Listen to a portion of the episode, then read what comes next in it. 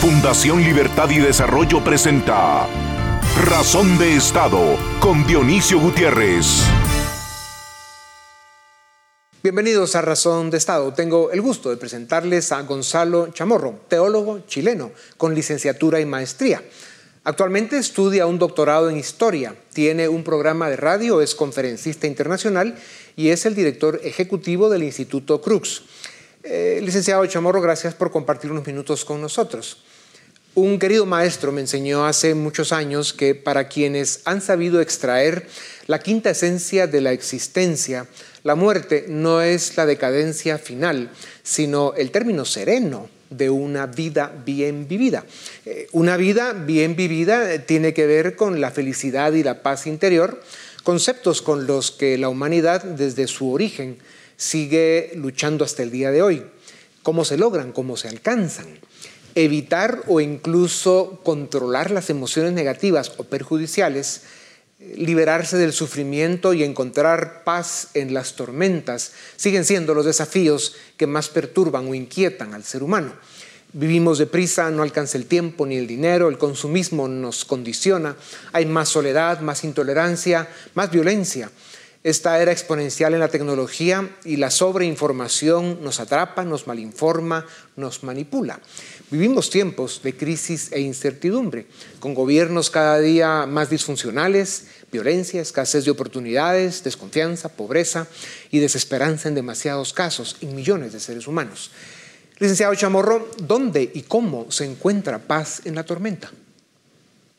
Bueno, una excelente pregunta. Cuando uno estudia la historia del pensamiento religioso, precisamente esos han sido los cuestionamientos o los planteamientos que han intentado responder los seres humanos y la religión ha venido a constituirse en un elemento de suma importancia para poder dar paz, para poder dar esperanza, para poder dar sentido a las grandes preguntas que se han desarrollado a lo largo de la historia de la civilización. Y muy brevemente, uno estudia, por ejemplo, los desastres de naturales que se dieron en en medio del África cuando la gente migra rumbo al río Nilo y siempre lo va a ir relacionando con una mejor vida, una mejor búsqueda del bien, íntimamente relacionado con el sentido de lo sobrenatural, de la trascendencia, Dios o deidades que se van dando en el campo de la historia de las religiones.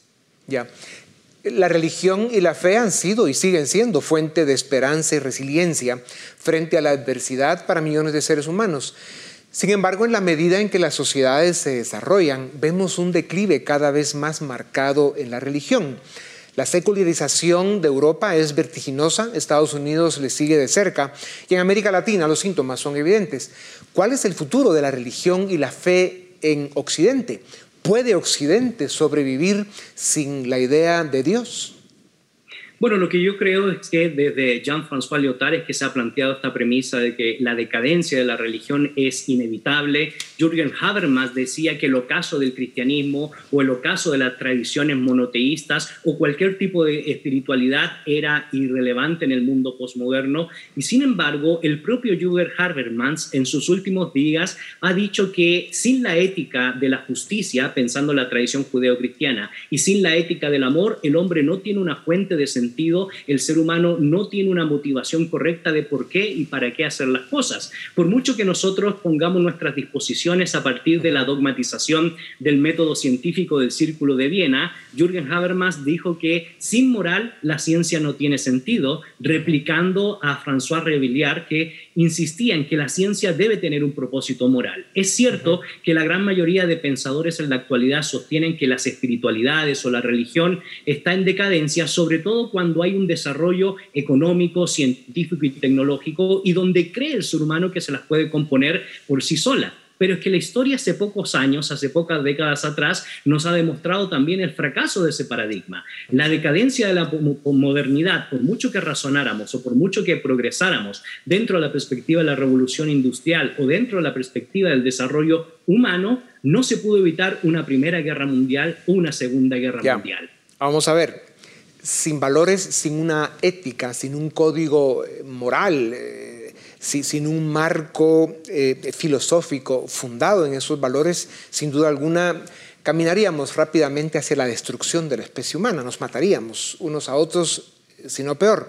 Sin embargo, la religión muchas veces es presentada como fuente de atraso e inmovilismo. En 2018 hubo un paper de la revista científica Science Advances que causó revuelo por afirmar que los países más secularizados tenían más crecimiento económico. ¿Qué, opina de esta afirmación?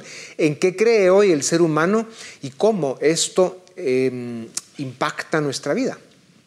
Inevitablemente, en una sociedad donde relativizamos la moral y estamos carentes de absolutos, el ser humano va a querer ir haciendo todo lo que vaya en contra de esa dogmatización de la vida, a esa dogmatización de las premisas de la fe, sin embargo, lo que tenemos que decir es que históricamente hablando es cierto. Voy a hablar desde la tradición judeocristiana y otras religiones, pero pensando en la tradición judeocristiana, Thomas Kuhn en su libro Estructura de las revoluciones científicas, lo que nos expresa y lo que nos dice que el cristianismo cuando logra tener una visión moral de las ciencias, tiene una alta expectativa de la sociedad y ahí podemos nosotros citar las grandes revoluciones del siglo XVI con Galileo Galilei, Klepper, con eh, Johannes Isaac Barrow o Isaac Newton, entre otros. Entonces la pregunta es, ¿por qué fue que se disoció el mundo científico del estudio de la naturaleza con el mundo de la fe? Y las respuestas fueron porque simple y sencillamente la religión cuando comienza a pensar en cosas superficiales o se casa con el poder que le impera en esa época, comienza a decaer y sus valores dejan de ser relevantes, como es el caso, por ejemplo, de la famosa guerra de los 30 años entre católicos y protestantes, aunque finalmente es una discusión ¿verdad?, que nos puede claro. a otro programa. No, a eso iba, que, que si eh, venimos un poco a los tiempos presentes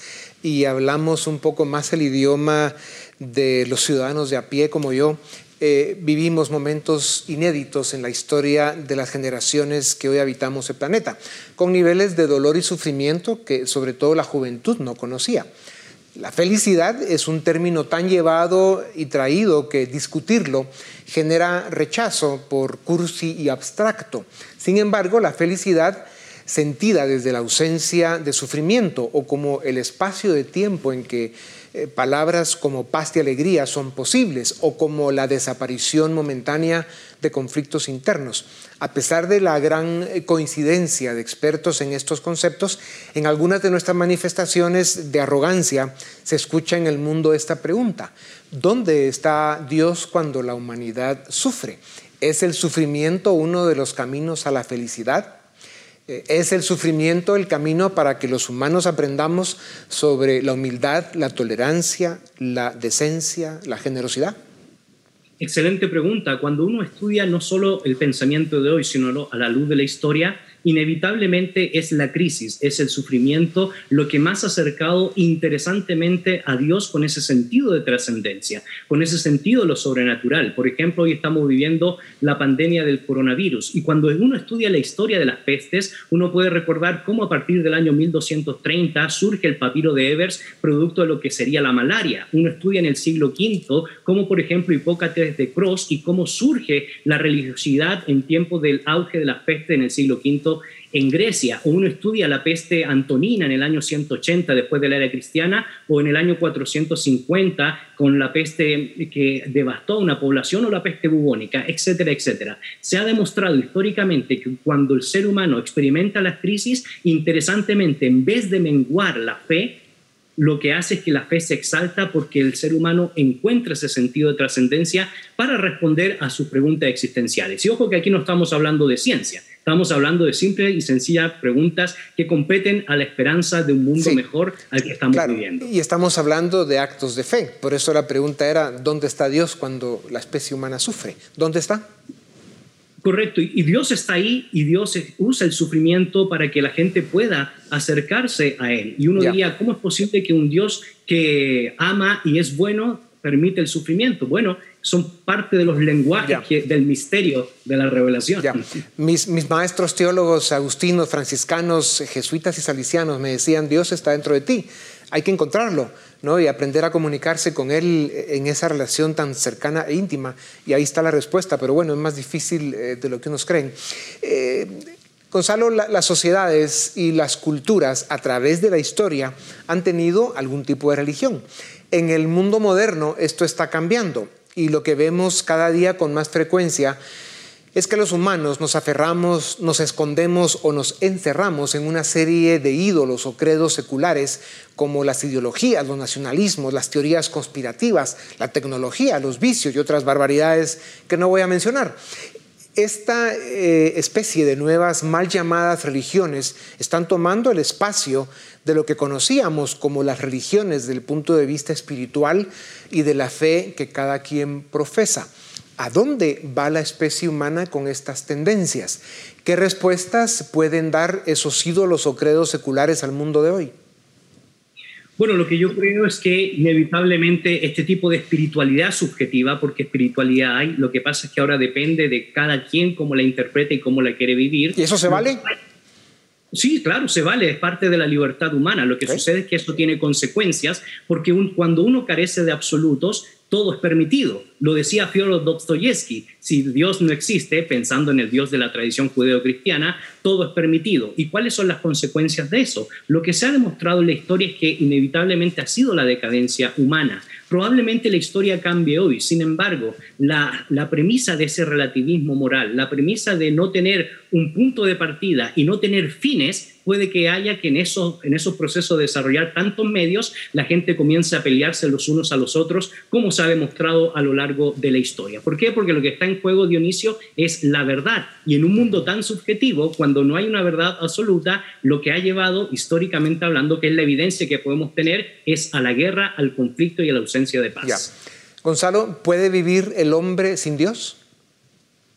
Claro, puede vivir el hombre sin Dios inevitablemente, pero tarde o temprano se va a encontrar con el misterio de la revelación, con el misterio de algo que lo va a trascender. Y generalmente eso sucede cuando estamos experimentando la muerte. Podríamos dedicar en otra ocasión todo un estudio al concepto de la muerte, pero inevitablemente los taos o las perspectivas de las doctrinas de la muerte conectan al ser humano con lo trascendente, con Dios o como queramos llamarlo. Entonces, inevitablemente en algún momento, en algún punto de nuestra vida, nos conectaremos cuando estemos pensando sobre todo en la vida después de esta, si es que la hay. Ok, o sea, si traduzco lo que acabas de decir, eh, lo interpreto como que el, ser humano, por naturaleza, necesita una dimensión espiritual para poder sobrevivir.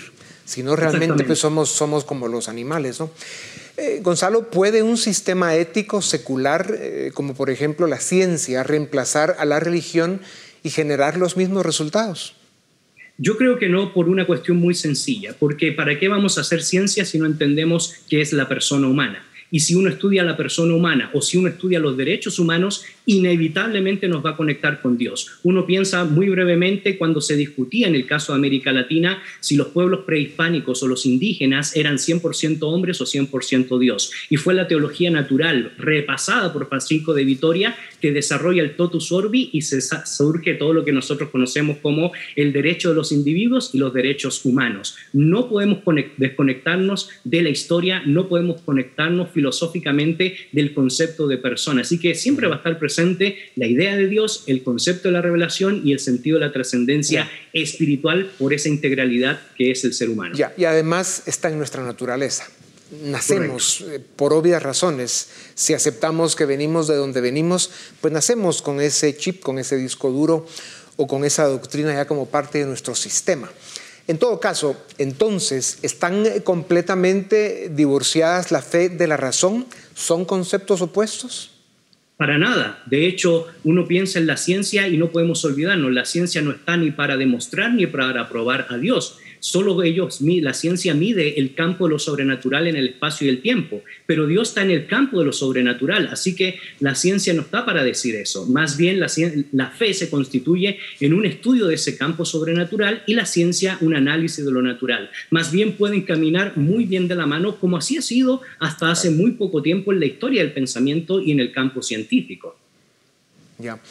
Eh, Gonzalo, hablando de otros temas, Iglesia y Estado han tenido una relación compleja eh, por los siglos de los siglos. La utilización de la religión por el poder político y también la agenda política en las iglesias ha sido eh, una constante en nuestra historia. ¿Se pueden y se deben separar efectivamente estas dos esferas, Estado y religión o Estado e iglesia? Bueno, es interesantemente el propio Señor Jesucristo plantea que hay que darle a César lo que es César y a Dios lo que es de Dios. Y nosotros hemos comprobado en la historia que cuando existe un matrimonio de estos dos poderes, eh, la decadencia de la iglesia ha sido notable. Pensamos en el año 380 con el edicto de Tesalónica, donde el cristianismo pasa a ser la religión oficial del imperio y una indefinidamente decadencia de la tradición judeocristiana. Pensamos en lo que aconteció con la pugna de casarse con los grandes poderes familiares e imperiales, con los Habsburgos, eh, eh, qué sé yo, eh, los Medicis y posteriormente las grandes peleas familiares en Europa y que decantó en la guerra de los 30 años. Así que siempre existe el peligro de que la iglesia pierda su sentido de ser y su mensaje por querer casarse con el poder político. No por eso eso significa que no seamos buenos ciudadanos, que podamos servir a los buenos políticos. Claro, tú manejas una dimensión histórica eh, persistente, lo cual es bueno porque ayuda a entender el presente. Pero hablando del presente, Gonzalo, em, esa necesidad de, vida espiritual, que aunque no lo sepamos los humanos, la necesitamos, eh, con la pandemia, eh, todas las restricciones que esta ha generado, eh, el poco aforo que se permite en las actividades religiosas, pues eh, ha presentado un obstáculo más para ese desarrollo o ese contacto espiritual. Este año, eh, otra vez, los creyentes o quienes necesitan ir a los templos necesitan van a vivir otra vez una Semana Santa eh, con este tema restringido. ¿Cómo ha cambiado eh, la vivencia de la fe con la pandemia? ¿Los cambios vinieron para quedarse? ¿Necesitan las personas congregarse y estar en un templo de ladrillos y cemento? ¿O cada ser humano en soledad debe y puede sentirse a sí mismo como un templo de Dios? Tendríamos que decir que son contados con las manos las personas que pueden desarrollar su espiritualidad en la soledad. Y generalmente han sido los grandes místicos y contemplativos que han producido grandes obras. Bueno, habría que definir qué entiendes tú por desarrollar la religiosidad, ¿no? La espiritualidad. Claro, por supuesto, en ese proceso es simple y sencillamente como una contemplación de lo trascendente. Pero yo digo, son contados con los dedos en la mano. La mayoría de la gente necesita vivir en comunidad y desarrollarse en comunidad. Y obviamente estas circunstancias que provoca la pandemia y las decisiones de carácter político han coartado uno de los principios elementales que es, implica, por cierto, la comunidad de fe o la iglesia o la congregación, donde se produce el amor los unos a los otros, la práctica de la fe, el compañerismo y la preocupación por los necesitados. Así que eso es interesante y creo yo que no deberíamos nosotros eh, tomar esto a la ligera, sino más bien tarde o temprano tenemos que tomar una decisión. Un ejemplo muy concreto, el famoso reformador Martín Lutero murió su hija por causa de la peste bubónica, un rebrote. Y él dijo que los gobernadores de distrito en Alemania no podían ocultarse, los médicos tampoco podían ocultarse y los líderes religiosos tampoco podían dejar de transmitir paz, fe y esperanza a un mundo tan dolido. Y creo yo que eso es un mensaje para nosotros hoy. Bueno, desde acá seguiremos insistiendo que cada ser humano debe lograr... Eh, esa convicción de que es un templo de Dios y desarrollar su espiritualidad y verlo como un desafío en estos tiempos extraordinarios. Gonzalo, la religión debe ajustarse a los tiempos y evolucionar según las modas, tendencias y demandas de la gente o debe ser más bien un regente moral de la sociedad? Bueno, la religión debe ser un regente moral y debe manejar los fundamentos que plantean sus diferentes premisas, ya sea las religiones del libro, las religiones monoteístas o las tradiciones orales, deben tener su punto de partida moral y también deben tener su sentido final. ¿Y no, es, una, no es una visión autoritaria esa? Es que no puede ser que puede que suene autoritaria, pero si no deja de ser religión, se convierte en filosofía de la religión y ese sería otro debate. Lo que sucede es que sí podemos cambiar los métodos o las formas de transmitir un mensaje que es esencial. ¿Y no crees que precisamente por eh, esa presentación con una óptica autoritaria es que se está perdiendo en gran medida eh, el espacio de las religiones en el mundo? Bueno, claro, yo creo que sí, es, hay una forma de transmitir ciertos dogmas, pero lo que yo quiero decir con esto es que hay una gran diferencia entre tener un punto de partida para definir la fe y los dogmatismos en cómo estamos transmitiendo nosotros la fe. Es decir, el amor, la gracia y la esperanza es algo que es eterno, ¿verdad? Va a prevalecer en el pensamiento humano. La libertad, etcétera. Por eso es importante preguntarnos, eh, eh, ¿es importante la dimensión espiritual del ser humano? Pero no se debe eh, dar, ejercitar esta en libertad. Claro, es plenamente la libertad la que va a definir mi condición de aceptación si yo deseo seguir ciertos patrones que obviamente, como lo, usted lo, muy bien lo ha expresado, no se debe imponer porque es parte de la voluntad humana de decidir tener ciertas prácticas y ciertas premisas de cómo yo quiero vivir la fe. Es cierto, la fe no se debe imponer, la fe es voluntaria, yo decido cómo querer vivirla. La gran pregunta es cuál fe y bajo qué premisas la voy a a, vivir. Y eso a mí me parece que es eterno y sin embargo lo que de nosotros podemos cambiar son las formas de transmitirlo, de poder también vivir por, considerando el ejemplo de Jesús de Nazaret, cambiando las premisas culturales que él mismo cambió y no sometiéndose a las formas del status quo de su época, como por ejemplo la que transmitían los escribas y fariseos cuando él vino a cambiar todo este mensaje. Ya, Gonzalo, si tuvieras que definir o responder en dos palabras, ¿cuál es el verdadero camino a la felicidad?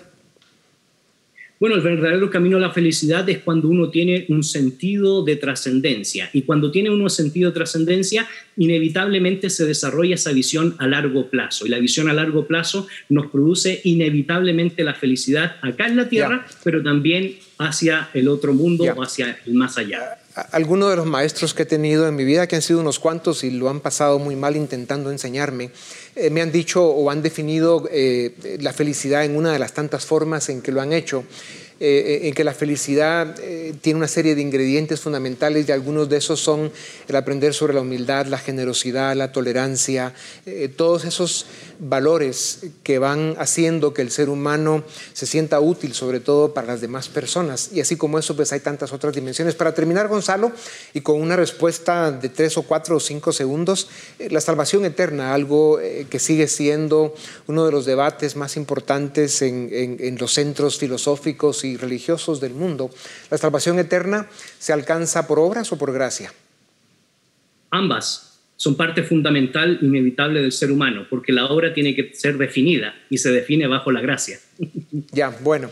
Eh, algunos teólogos eh, los, escuché decir que lo que el ser humano, siendo humilde y dejando de lado la arrogancia, lo que puede lograr es su salvación diaria, ¿no? A través pues, de eso, ¿no? De sembrar bien para cosechar bien, pero que la salvación eterna es un regalo de Dios que en el caso de los cristianos se logró a través de la cruz. Pero en fin, dejamos este tema para profundizarlo en, alguna otra oportunidad y ah, probablemente no enfrente de las cámaras. Gonzalo, muchas gracias.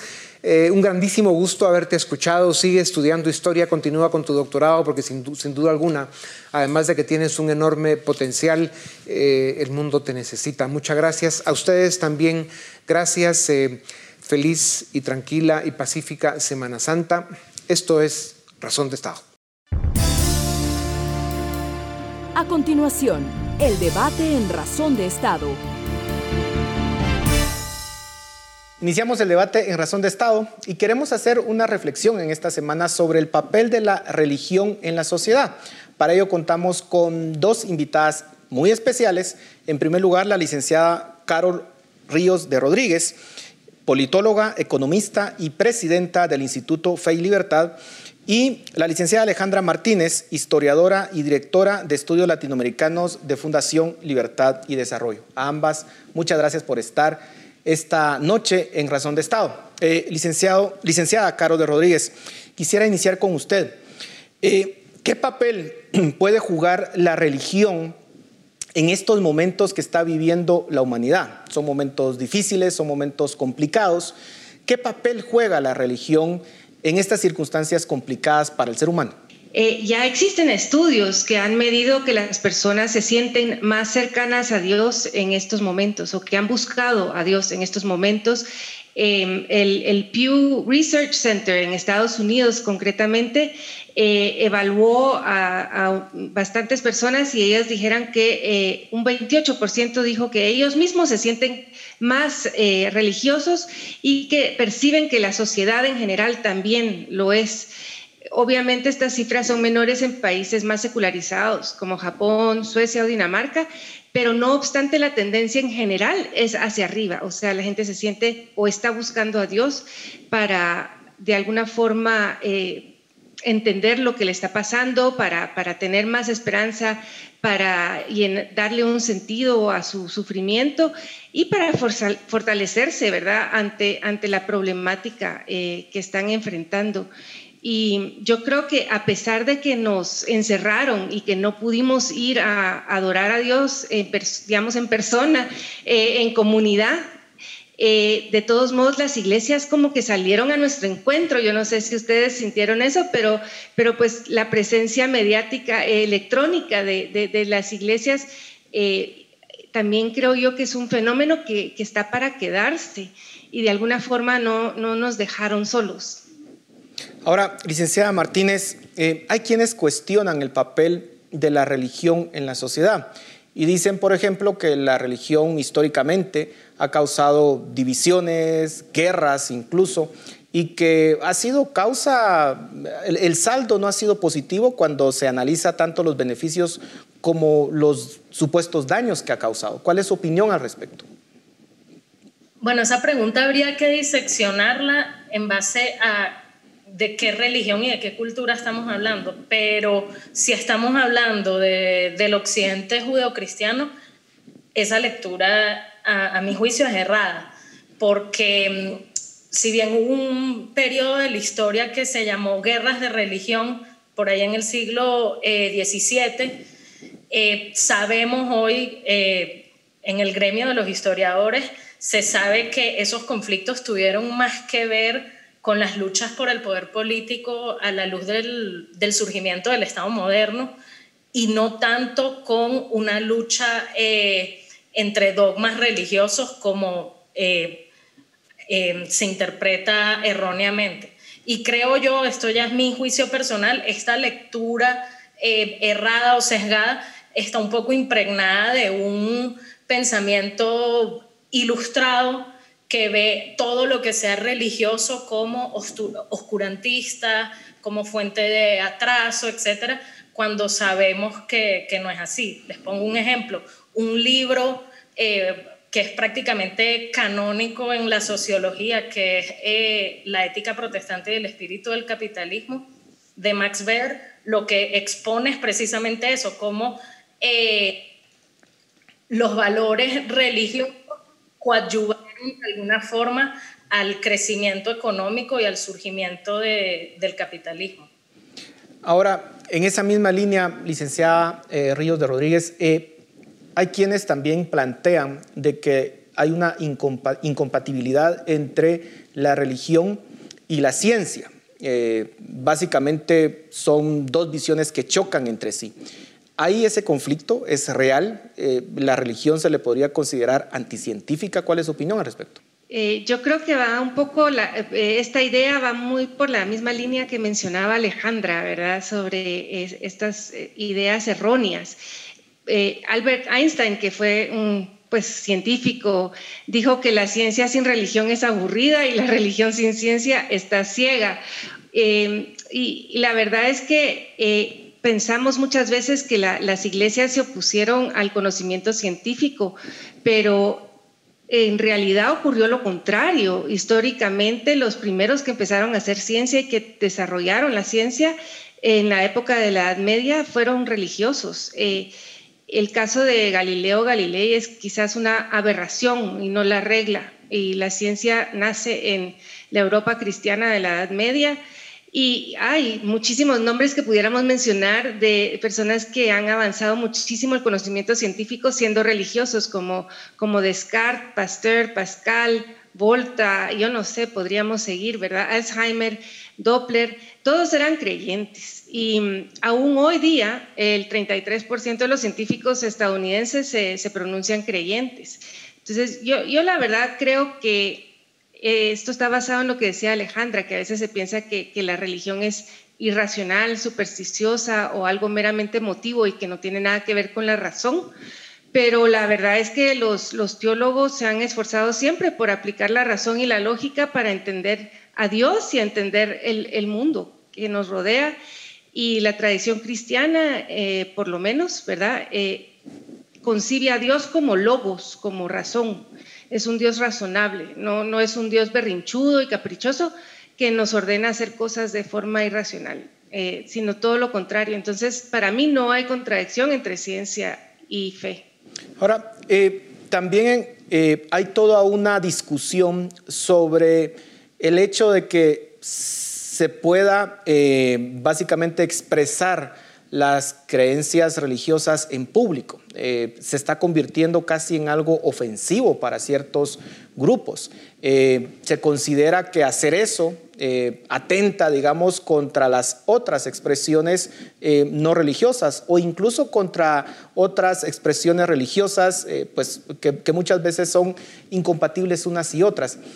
realmente la religión tiene que regresar eh, a, las, a, cuatro paredes eh, dentro de las iglesias o hay espacio para que la religión pueda expresarse en público, muy en la línea de lo que sucede, por ejemplo, eh, en Guatemala, licenciada Martínez. Sí, evidentemente en las sociedades contemporáneas lo que sí se observa es una tendencia cada vez más marcada hacia la secularización. yo diría que el caso más paradigmático, y lo comentábamos hace poco, es Francia, por ejemplo, esa famosa ley de 2004 eh, que se llamó la ley de la laicidad, pero que comúnmente se conoció como la ley que prohibía el velo a las mujeres musulmanas. Miren, no sé hasta qué punto em, ese tipo de medidas de, secularización extrema de la sociedad benefician, ¿no? en términos de tolerancia democrática y de pluralidad, que realmente son valores propios, diría yo, del etos liberal. Eh, de hecho, en, en 2018 salió un paper científico muy famoso que decía que las sociedades, mientras más secularizadas, más crecimiento económico tenían. Pero yo me pregunto, ¿no? ¿Qué hacemos con el Estado de Israel, por ejemplo?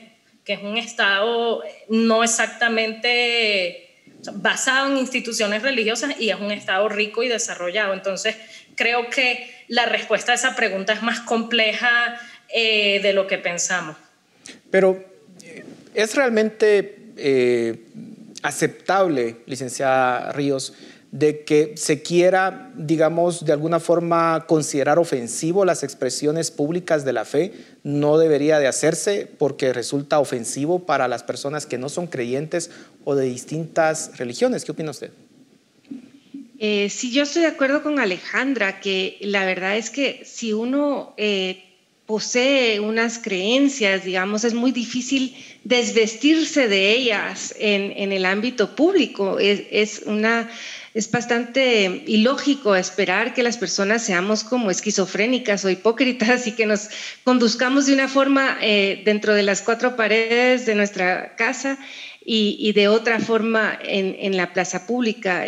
De alguna forma esto viene de esta idea secular de, pensar que la religión hace daño, ¿verdad? Hace daño a, la convivencia pacífica. Eh, y yo pienso que la ofensa que sienten algunas personas no es pretendida por quien supuestamente ofende, ¿no? Eh, yo creo que hemos extremado mucho eh, toda esta cultura de cancelación y de corrección política y mm, al final estamos olvidando lo que es la verdadera tolerancia y la convivencia en una sociedad plural.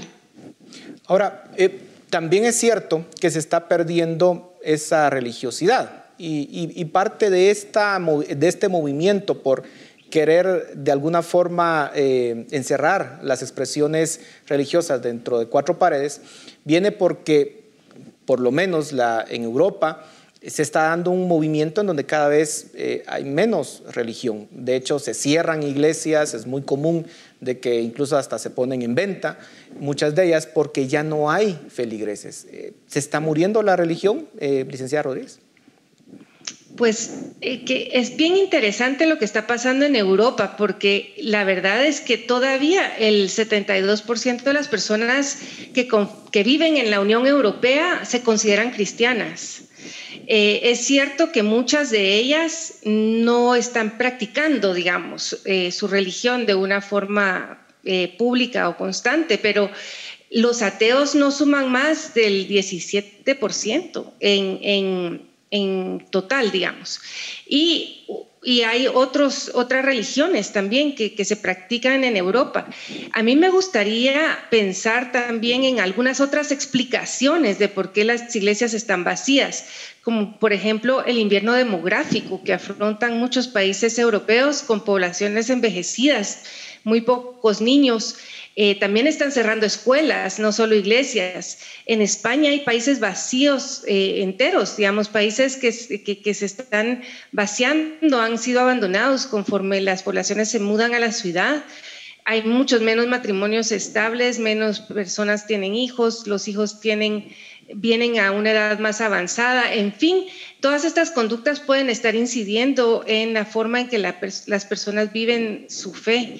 Y esto está pasando en Europa, ¿no? Entonces, a mí me parece que, que, tal vez lo que tenemos que hacer es recristianizar el viejo continente, ¿verdad? En África, Asia, América del Sur, América Central, el número de cristianos va en aumento. Eh, en África se estima que hay 390 millones de cristianos hoy, ¿verdad? Ese es un, y, que va a seguir creciendo la población eh, eh, religiosa en los próximos años. Así que tal vez lo que tenemos que hacer ahora es hacer misión en Europa.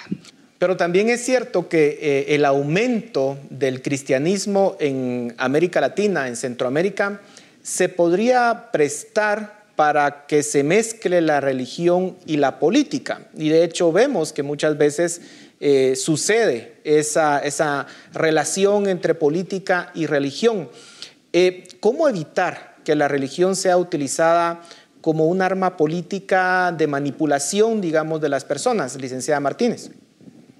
Sí, tal vez en América Latina un caso paradigmático de eso puede ser Brasil, ¿no? Que es como, ahorita hay como una amalgama entre eh, las iglesias cristianas eh, y, ciertos sectores políticos, pero yo creo que si lo vemos a la luz de la historia, siempre ha existido esa tentación, ¿no? De usar la religión para fines políticos, pero ojo, también viceversa, también de meter agendas políticas en las religiones. Guatemala no ha estado exenta de ninguna de las dos.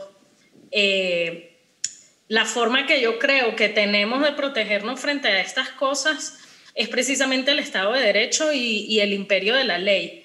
Es decir, cuando en una democracia liberal eh, el, sistema se rige por leyes y no, digamos, por el criterio arbitrario subjetivo de, personas, la, sociedad tiene más anticuerpos para luchar eh, contra, contra este tipo de, de, fenómenos. Y no solo me refiero a las religiones tradicionales que, conocemos, también a las llamadas religiones seculares, ¿no? O nuevos ídolos, porque también eso crea unos anticuerpos para eh, resistir eh, la penetración de ideologías, de nacionalismos, de populismos que en el mundo moderno de hoy a veces fungen como de, de credos sustitutos o de religiones seculares eh, sustitutas. Pero, ¿cuál debe ser el límite? Eh, ¿Dónde trazar eh, el límite entre, por ejemplo, religión y Estado, licenciada Rodríguez? porque históricamente también hemos visto esa, esa relación entre el Estado y la religión y a veces también, hay que decirlo, se ha prestado para abusos eh, y, para eventos que, digamos, incluso han detonado eh, eh, violaciones de derechos humanos. ¿Cómo hacer esa separación entre Estado y religión? ¿Es posible hacerlo? Yo creo que sí, sí es posible hacerlo. De hecho, creo que la separación entre, entre iglesia y Estado eh, digamos, se vivió bastante bien en las colonias estadounidenses eh, recién asentadas, porque muchos de los que emigraron a Estados Unidos venían huyendo de la persecución religiosa, eh, practicaban diferentes versiones del cristianismo, formaron comunidades separadas, pero al mismo tiempo gestionaron, digamos, reglas del juego para poder vivir unos con otros. Entonces habían colonias católicas, colonias cuáquer, colonias puritanas, em, y, estas buscaron la forma de convivir unas con otras. Em, y de, y, de evitar usar el poder estatal para eh, influir, digamos, o incursionar en la vida privada, religiosa de las personas. Yo creo que tenemos que volver a ese modelo, que no es el modelo secular, porque como bien decía Alejandra, el modelo secular actual como que lo que hace es que privilegia a estas religiones seculares y religiones políticas y todos estos ismos que, de alguna forma suplantan la religión y, marginan, marginan al cristiano de la vida pública, esa no es la solución. Pero creo que sí ha existido históricamente una propuesta que, podríamos eh, rescatar. Ya se nos está terminando el tiempo y quisiera que podamos discutir dos temas que ustedes mismas plantearon. Eh, el primero es si podemos profundizar entre esa relación entre el desarrollo y la religión, porque es claro que hoy en día los países desarrollados pues son eh, países que tienen menos influencia de la religión y que los países subdesarrollados, por el contrario, tienen una, todavía guardan una gran influencia de la religión. Y de ahí algunos dicen, miren, entonces la religión es un obstáculo para el desarrollo. ¿Es cierto eso? Eh, ¿Qué opinan, licenciada Martínez? Sí, anteriormente puse el ejemplo del Estado de Israel, que yo creo que se sale un poco de esa generalización, pero es que además em, no, la lectura siento yo que es errada, porque no tiene que ver con eliminemos la religión, sino eh, precisamente eh, rescatar ese, ese etos liberal, ¿no? De tolerancia religiosa. De hecho, en el liberalismo hace 400 años una de sus banderas principales era eh, la tolerancia religiosa y la libertad de cultos.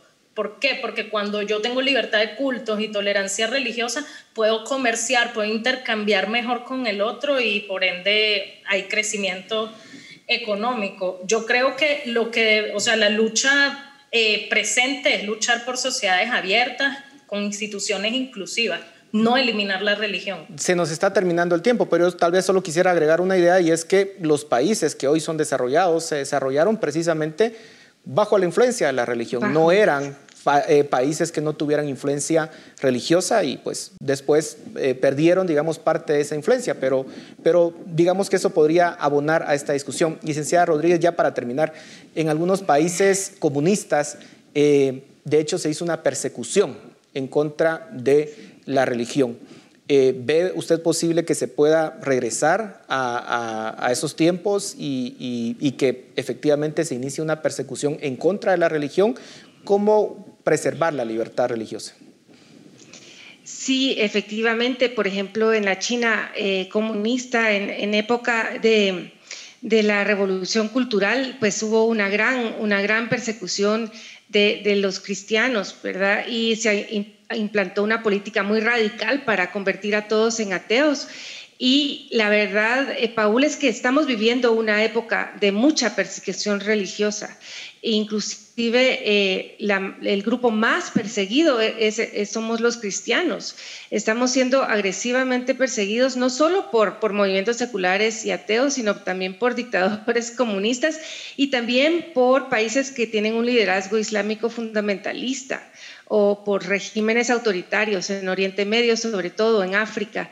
Eh, hay, que, en las páginas de los periódicos vemos todos los días, eh, queman iglesias, eh, asesinan cristianos, o sea que estamos siendo perseguidos actualmente y algunos estiman que en números es la peor persecución que ha sufrido el cristianismo en más de mil años.